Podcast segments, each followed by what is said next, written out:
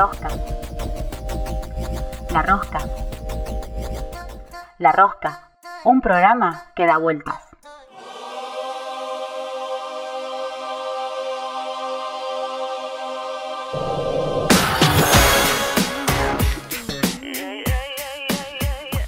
Bien, y continuamos aquí en La Rosca en este martes hermoso de esta semana. Y hoy tenemos un invitado muy especial eh, que no pasa desapercibido. Lee, ¿nos querés contar quién nos visita el día de hoy? Sí, estamos aquí con Leandro Estepan. Espero haberlo pronunciado bien. Le contamos a la audiencia que él es actor, eh, director, está estrenando una obra allí en Cipoletti. ¿Y cómo lo conocimos? Antes de darle la bienvenida también quiero llegar a esto porque gracias a las redes, desde La Rosca compartimos siempre todo tipo de, actividad cultural, de, bueno, en nuestra agendita ¿no? cultural siempre los espectáculos, conozcamos o no a los artistas y de esa forma llegamos a Leandro, así que también para nosotros eh, es una tremenda alegría porque, eh, bueno, Leandro nos va a contar un poco de qué se trata esta obra que están eh, llevando adelante allí en la ciudad de Cipoletti. Así que, Leandro, te damos la bienvenida a La Rosca. Muy buenas noches, ¿cómo estás? Hola Lidia, hola Cintia, ¿todo bien? Muy bien, muy bien Leandro, qué bueno. Eh, sabemos que estás eh, transmitiendo en vivo, también esto no había pasado. Está transmitiendo en vivo ahora, eh, le recordamos a la audiencia que el programa está saliendo grabado, que siempre las entrevistas las grabamos un par de días antes al día martes, así que seguramente estamos como en diferentes tiempos. ahora está saliendo el jueves grabando por, Leandro en Facebook y los martes, el martes va a salir en Antera Leandro, contanos un poco cómo llega el teatro a vos, cómo, cómo, surge esta, este juego, esta inquietud, este, eh, este quehacer artístico que llevas adelante. Bien, eh, yo creo que, surge, mm, o no creo, surge desde, desde mi madre, que bueno, yo era chico y ya me, incentivaba a jugar, eh, a disfrazarme y demás. Mi madre trabajaba en el hospital de lunes a viernes y el sábado, que era como el día cuando también yo no iba a la escuela, y se aprovechaba para, jugar, o sea, un sábado muy dinámico, ¿no? Y ahí empecé como a, vestirme, a disfrazarme, eh, a colocar música y a hacer playback sin saber, ¿no? Que me iba el, día de mañana a dedicar a esto. Y después eh, llega un profesor de Regina en ese momento a la municipalidad a, dar un taller de teatro.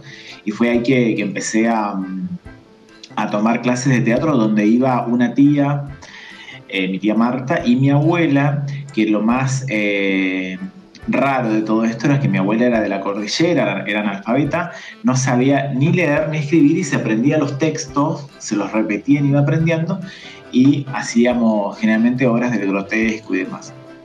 Esa como la primera instancia, más allá que después en todos los actos escolares yo estaba eh, siempre anotado.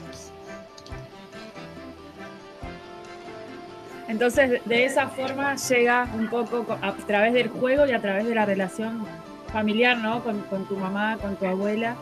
Con mi abuela, y después hay una obra que vi por primera vez que me llevó una prima, que era ya iba mucho al teatro, que venía acá a la Conrado, em, que fue, yo tenía ocho años, se llamaba Simón y Eva, no me acuerdo, sé que no eran de acá, que era un elenco de afuera, y fue como mi primera obra que vi que quedé como, wow, esto es teatro. Eh, y así fue como, fui, fui como metiéndome, ¿no? Fui como pasando por distintos talleres. Después, bueno, salí del secundario, me fui a hacer otra carrera, otra, otro estilo de vida.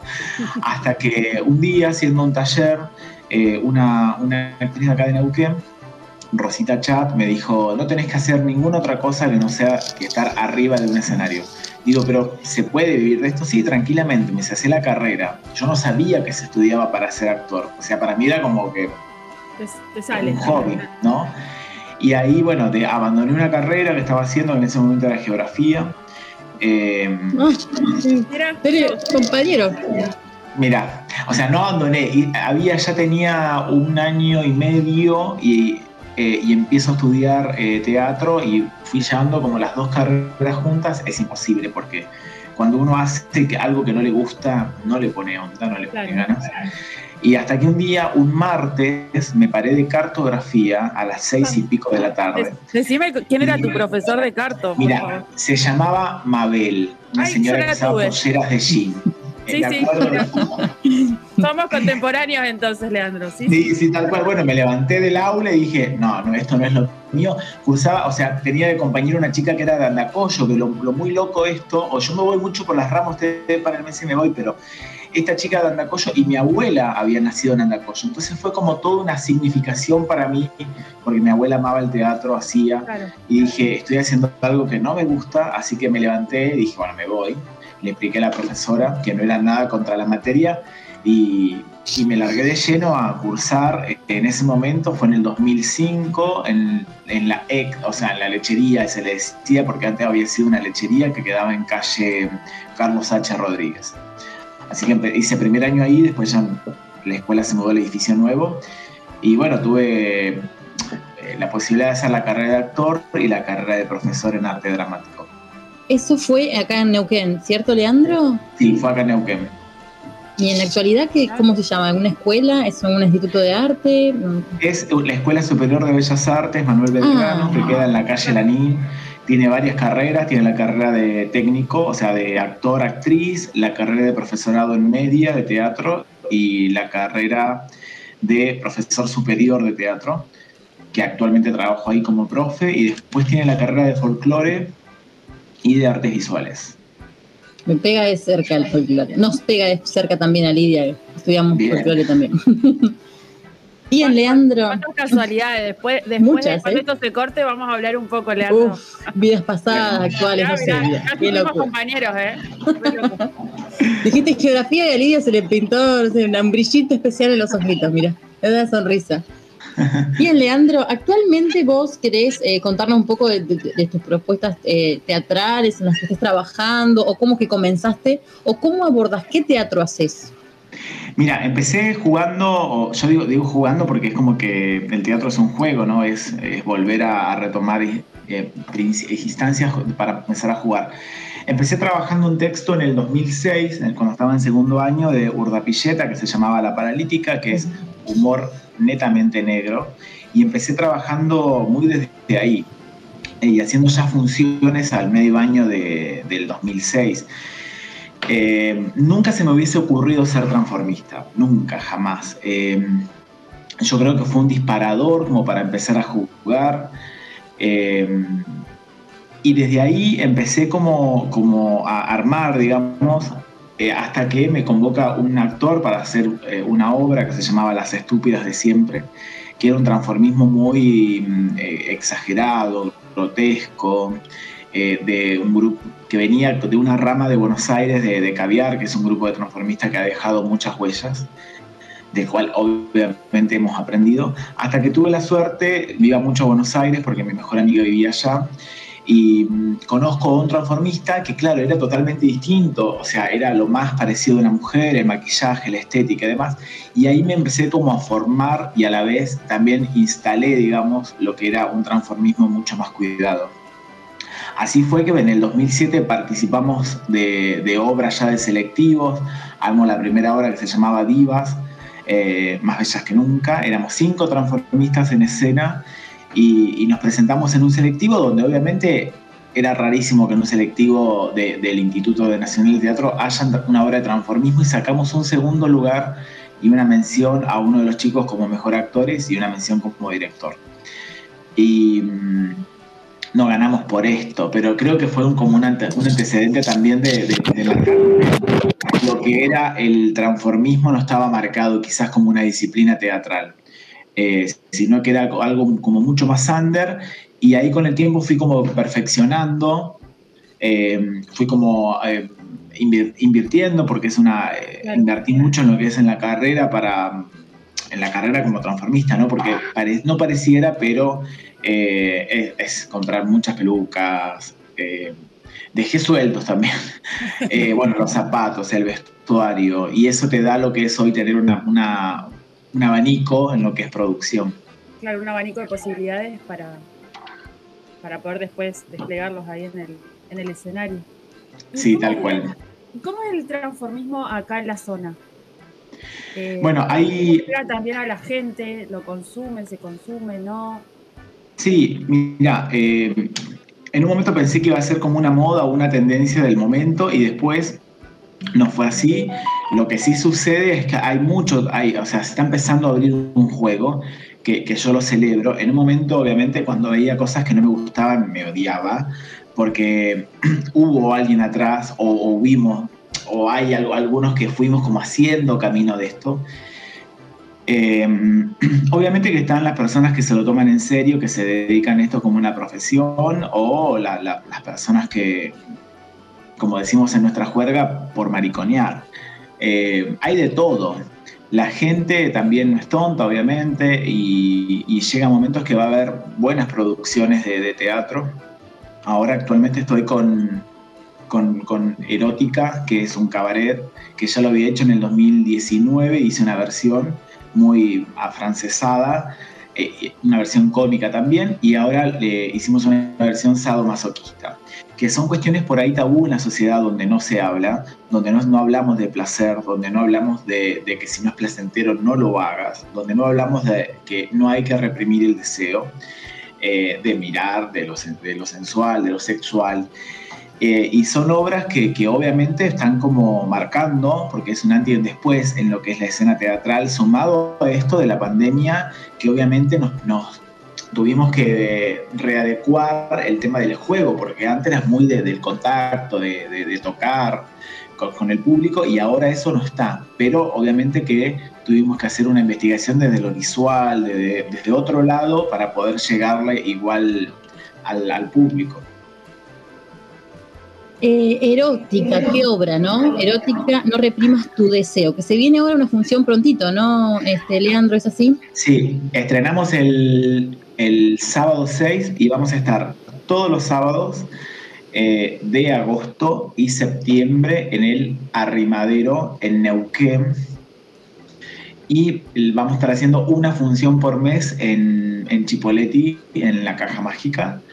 Eh, y bueno, ahí también hay algunas fechas eh, que eso está buenísimo porque se empezó como a reabrir la actividad teatral, donde ya hay, hay algunas, algunos lugares que, que, estamos como programando, lo que es, bueno, Zapala, Cutralcó, Roca y Vietnam.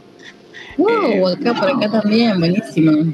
Sí, estamos ahí como remando. Lo que pasa que hacer esta obra que demanda mucho gasto porque somos 14 personas en escena, eh, somos mucho, eh, más Un gran que, sí, sumado que el aforo también es, no puede entrar la cantidad de gente que entraba antes, entonces eso por ahí se complica un poco. Sobreviviré también es una, una obra, ¿no? Eh, un show humorístico junto a Tota Vázquez también, ¿verdad? Sí, ya la hicimos, fue, fue del mes pasado, eh, la, la hicimos y también fue, generalmente por ahí los actores somos un poco tímidos abajo del escenario cuando no estamos detrás del maquillaje o, o, con la peluca o con los tacos. Y lo que sobreviviré fue, digamos, un antes y un después también en nuestras carreras porque hacíamos un juego teatral con Gastón donde terminábamos como Gastón, como los, él como Gastón y yo como Leandro. Y, está, es genial eh, eso de, de esa exposición donde la gente obviamente la recibe, nos cuida y, y se muestra uno tal cual es. Tal cual, qué fuerte, ¿no? Qué valiente y como decís, ¿no? De pronto, porque uno puede eh, estar en personaje, pero mostrarse uno en escena, qué fuerte y qué bello a la vez sentirse cuidado, sentirse apreciado por el público, ¿no? Por, el, por este ojo observador. ¿Y por qué? Yo te quería preguntar, Leandro, eh, quizás te lo han preguntado muchas veces, pero ¿por qué el humor? No quizás ya sea Mira, yo creo pero que, que el humor, el humor es lo que, nos va, lo que nos va a salvar constantemente, a todo tiempo. Yo no hay día que no, yo, hay días que me levanto y ya me, me, río, o sea, o me miro al espejo y sonrío. Eh, empezar así, porque es como que me declaro también feliz, ¿no? No doy lugar, obviamente que tengo de todo, tengo familiares con problemas, yo tengo problemas, en un grupo de elenco siempre hay problemas, pero es también proponérselo y decretar, o sea, uno se decreta estar bien y, y estar eh, siempre positivo. Eh, me, me, voy olvidando la pregunta y me, siento que me voy por las ramas. Pero, no, está bien. ¿Por qué el humor, no? Y, el humor yo creo que, que, salva muchísimo. A mí me tengo como una historia así muy fuerte que trabajé mucho tiempo para el Casino del Río en Chipoletti, trabajé seis años, y en un momento esta actividad que yo tanto amaba, que era hacer reír, se me convirtió en monótona y, se me convirtió aburrida, chata, aplastada, básica, lineal. Mira, te doy todos los sinónimos. Y, y ya me, me, costaba muchísimo actuar. Eh, y era como que tengo un, un gran amigo que a la vez me ayuda, que es Adrián, y venía y me decía, dale, vamos, vamos, vamos, y yo decía, ay, ¿para qué no quiero? Y era un trabajo y ya se, se trascendió, digamos, eso que me hacía divertir ya era un trabajo horrible, pesado. Y me, y me, sucedió una historia muy fuerte con una señora de, de no voy a dar el nombre obviamente, pero cuando termina el show yo me estaba por ir bien y me dice, necesito abrazar porque eh, yo hoy había pensado quitarme la vida y cuando entré los vi, me largué a reír y me cambió todo. Y entonces fue tan fuerte eso que me dijo que, que, dije, bueno, algo bien debo estar haciendo, porque... Y ahí dije, qué loco, porque yo no venía con ganas, eh, venía porque por inercia, creo, por un trabajo más, y esta mujer fue muy fuerte, lo que me dijo fue, no me lo dijo tan rápido, fue como un, todo un proceso, nos sentamos, charlamos, lloramos, obviamente nos emocionamos.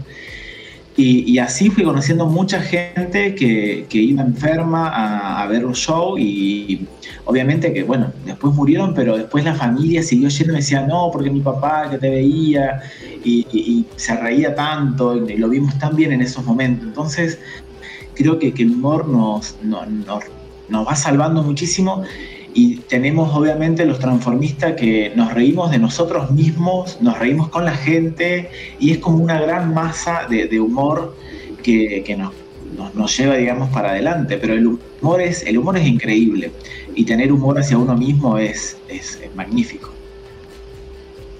Por ahí con respecto a esto, a lo que venías diciendo, Leandro, de esta situación ¿no? que viviste con, con esta señora, también pensarlo todo lo que, que, fue el año pasado con la pandemia. Porque muchas personas, eh, estos ataques de ansiedad, de depresión, de no poder salir o de no poder esto ya vincularse, ¿no? Porque cambiaron un poco las reglas del juego de cómo, no sé, saludarnos con alguien desconocido de besos. Eh, poder tocar, no sé, el hombro, saludar de la mano, dar un beso. Eh, y nosotros también el año pasado, bueno, en pandemia empezamos con la rosca y también veíamos esto, esta necesidad urgente de, de, de, arte, ¿no? Que se tenía, de poder, de poder ver, no sé, un videíto, de poder ver música, de poder ver danza, de poder ver teatro.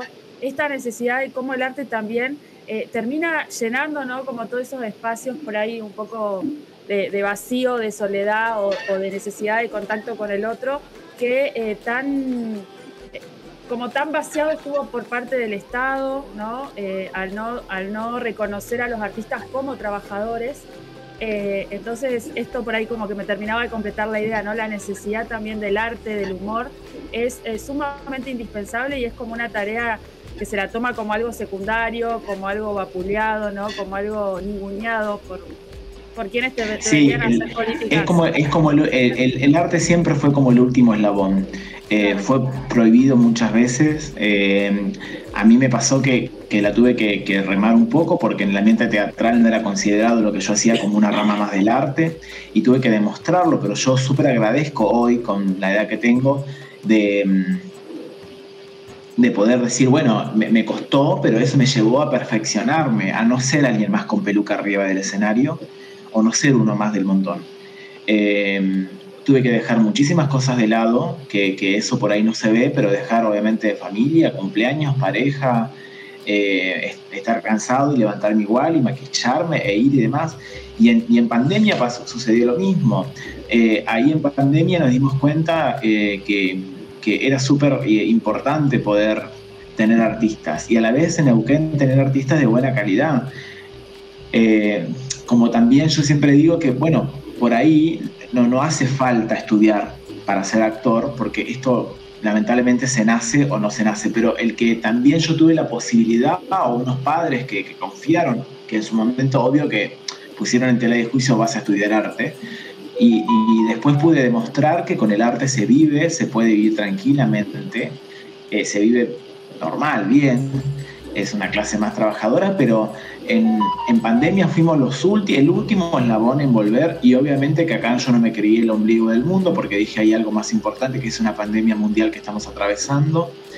Eh, pasé por todos los estados como pasó la mayoría de la gente, pasé por angustia, pasé por no querer actuar más, pasé por hacer streaming y no sentir el aplauso de la gente ni la respuesta. Eh, pasé por enojo, pasé por volver y volver a fase cero y empezaba a ensayar. Pasé por todos los estadios, pero yo creo que de todos los estadios fue como que fui aprendiendo. Totalmente. Eh, así es. Leandro, yo tenía otro pedido. Estoy media. Pido mucho yo, ¿no? A veces tengo mis momentos. Soy muy la caprichosa de la rosa. eh, si, si tuvieras que darle un mensaje a quien esté escuchando en este momento y que tenga curiosidad o sienta el deseo de acercarse al, transformismo y por qué no al teatro transformista, ¿cuál sería tu, tu consejo o tus palabras o tu, mensaje? ¿Qué les dirías?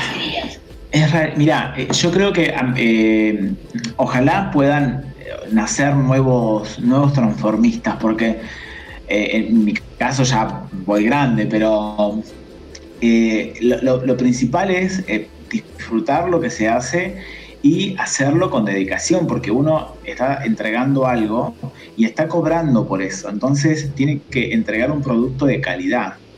Eh, eh, los, que han trabajado conmigo saben que son muy rompebola para laburar, que no me da lo mismo eh, un zapato negro que uno blanco, si el vestuario es rojo. cuando miro eso, miro todo. De hecho, tengo un elenco con 14, los 14 estamos con las uñitas negras pintadas a uno le puede gustar, a otro no le puede gustar, pero el, ser parte de una obra en la que trabajo, acá la estrella no es eh, ni, las bailarinas, ni yo, ni mis compañeros, sino que la estrella es el producto, es la obra, que es lo que la gente está pagando. Entonces, cuando uno se dedica a cualquier profesión, sea teatral o profesora de geografía, arquitecta, lo tiene que hacer con, con placer y con ganas, con, buena energía, porque si no, no sirve de nada. Si no, se convierte en algo pesado, en algo tedioso. Ahí va, mira, ahí vamos. Totalmente. Eh, yo por ahí también quiero ya hacer la última pregunta porque ya se nos está agotando el tiempo, pero ¿hay una relación, hay un vínculo entre el transformismo y el drag queen? Mira, lo que es drag queen eh, surge desde lo, lo, contemporáneo, digamos, y más desde una idea más eh, de afuera, ¿no? extranjera, más desde los yanquis, digamos. Eh, son más exuberantes eh, en todo, en maquillaje, en vestuario, en producción y demás. Y el transformismo, lo que intentamos hacer es hacer una representación, ya sea cómica o musical, lo más parecido a la cantante original. El maquillaje cambia, la estética cambia. Los drag queen, por ejemplo, no llevan eh, pezones y nosotros llevamos tetas. O sea, eh, eh, ahí cambia la estética. Ahora se está como mezclando, se fusiona y, va ahí como... Pero para mí el, transformismo tiene más que ver con lo teatral, más por nuestros... los primeros pioneros del transformismo. Tato Barea, Urba Pilleta, Tortonese, que aún vive. Eh, bueno, Gasalla, ahí tenés un clave ejemplo de lo que es el transformismo. Y, el, lo drag queen quizás eh, pega mucho más o va mucho más adecuado a lo que son las performances para, discos, para boliches, para concursos. Bueno, transformismo también se concursa. Y ahora se está ahí como mezclando, que también está bueno porque hay como una fusión entre ambos. Por ahí, te lo preguntaba porque tengo como referencia un poco a la Bartolina Sisa, Ay, no lo ubico. Ah, bueno, ahí después te, voy a compartir unas cositas porque ella también plantea esta cuestión vinculada con eh, el drag queer como algo muy europeo, muy lejano ¿no? de lo americano y, plantea em, como esta forma también de, no, sé si está bien decir eh, transvestirse o no, pero eh, ella lo trae como más local o más regional con sus atuendos propios de Cholita pero sigue siendo drag. Entonces, eh, es como una buena también como relación y vínculo entre lo ancestral y local, eh, en, contraposición con, lo europeo o con, lo de afuera. Por eso por ahí se me hacía como esto un poco esta esta vinculación lejana que podía llegar a ser. Claro, ya en el maquillaje te das cuenta. Eh, con eh, lo de nosotros sería, nosotros tenemos muchos términos, los transformistas, que decimos de maquillaje más tipo tirando a conchita, o sea, más mujer. Eh, yo en mi caso no me tapo las cejas, un drag queen se tapa todas las cejas. es como que va cambiando, se, colocan más accesorios, es más performático que, imitar a alguien. Claro. Bueno, no, está, está buenísimo igual por ahí tener estos parámetros, estas comparaciones, también para ir aprendiendo y sabiendo, ¿no? Eh, por ahí las diferencias. Eh, ya nos queda bastante poco tiempo, creo que nos quedan unos tres o cuatro minutitos, pero queríamos aprovechar, Leandro, para que nos vuelvas a, a reiterar la invitación para poder ir a ver eróticas, los días, dónde bueno, vamos a estar todos los sábados de agosto y septiembre en el arremadero. Las entradas salen, eh, se venden por burbuja y burbujas de 4 y de 2 salen 800 pesos platea general y 1000 pesos la platea VIP, que la platea VIP incluye eh, champán y bombones.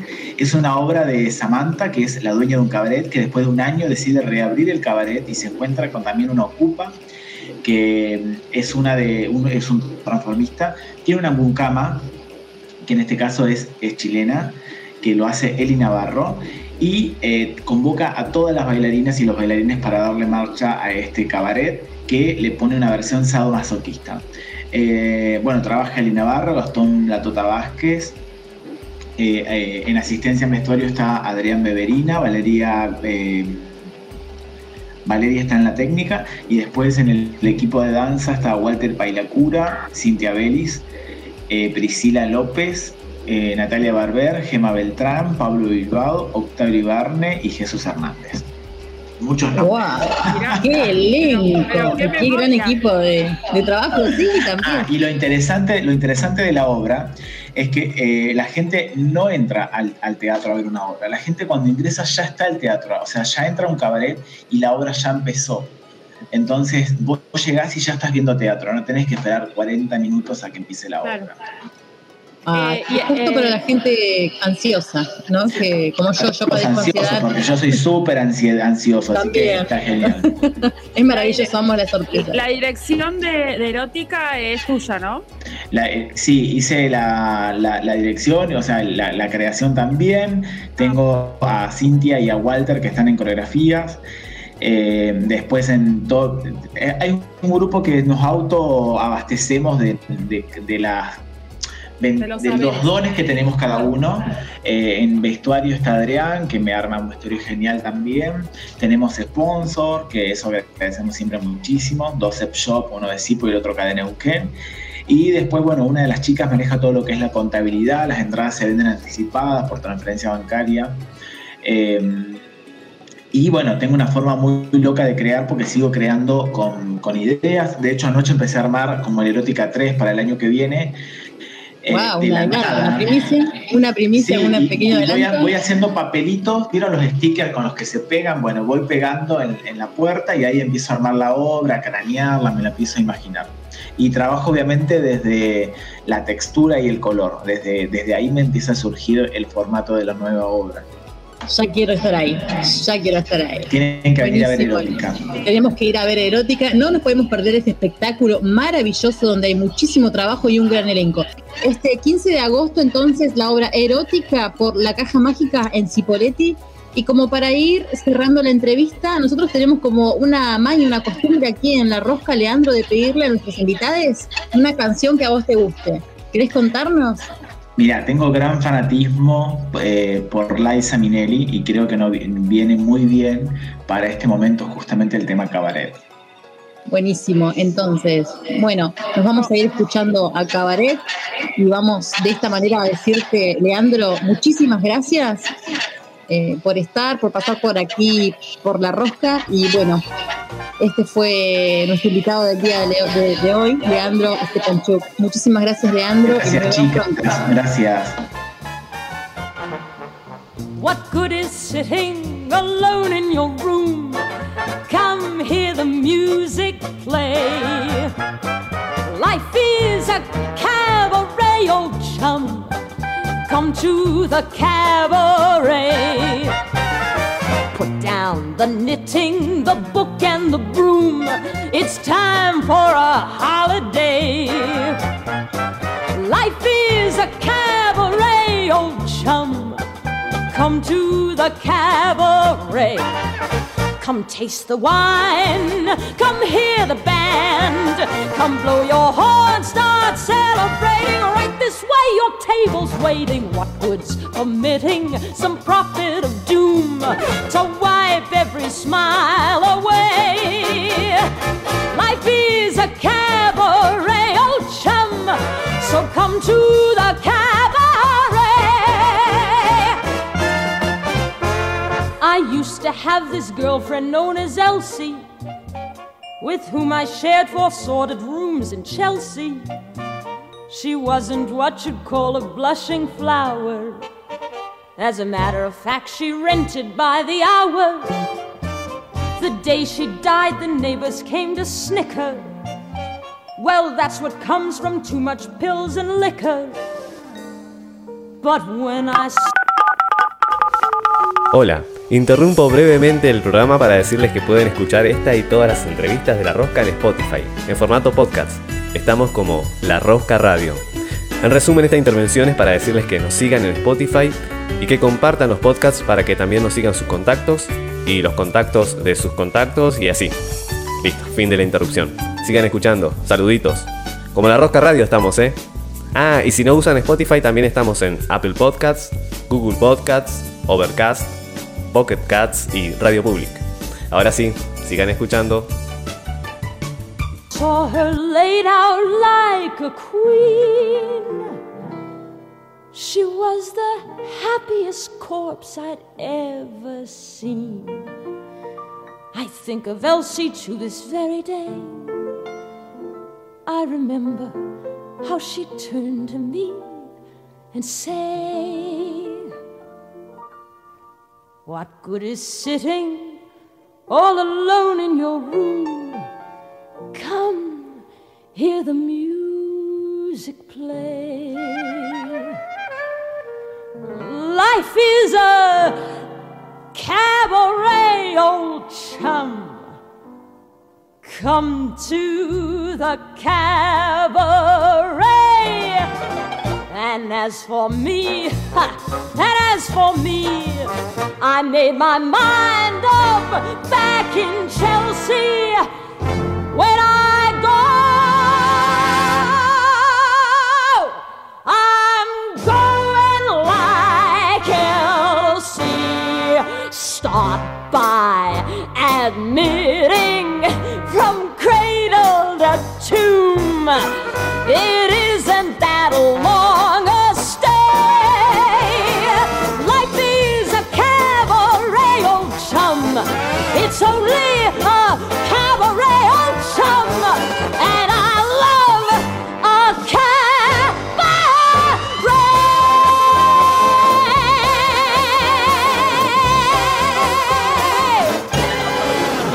La Rosca. Un programa que busca anunciantes, pero que todavía no los encuentra. Si querés apoyar el programa, comunícate con nosotros en nuestras redes La Rosca Radio. Así, todos juntos. No somos exquisites y todo nos viene bien. La Rosca. La Rosca está en las redes. La Rosca está en las redes. La Rosca. Seguinos en Instagram y Facebook. La Rosca Radio. Así, todos juntos. La Rosca.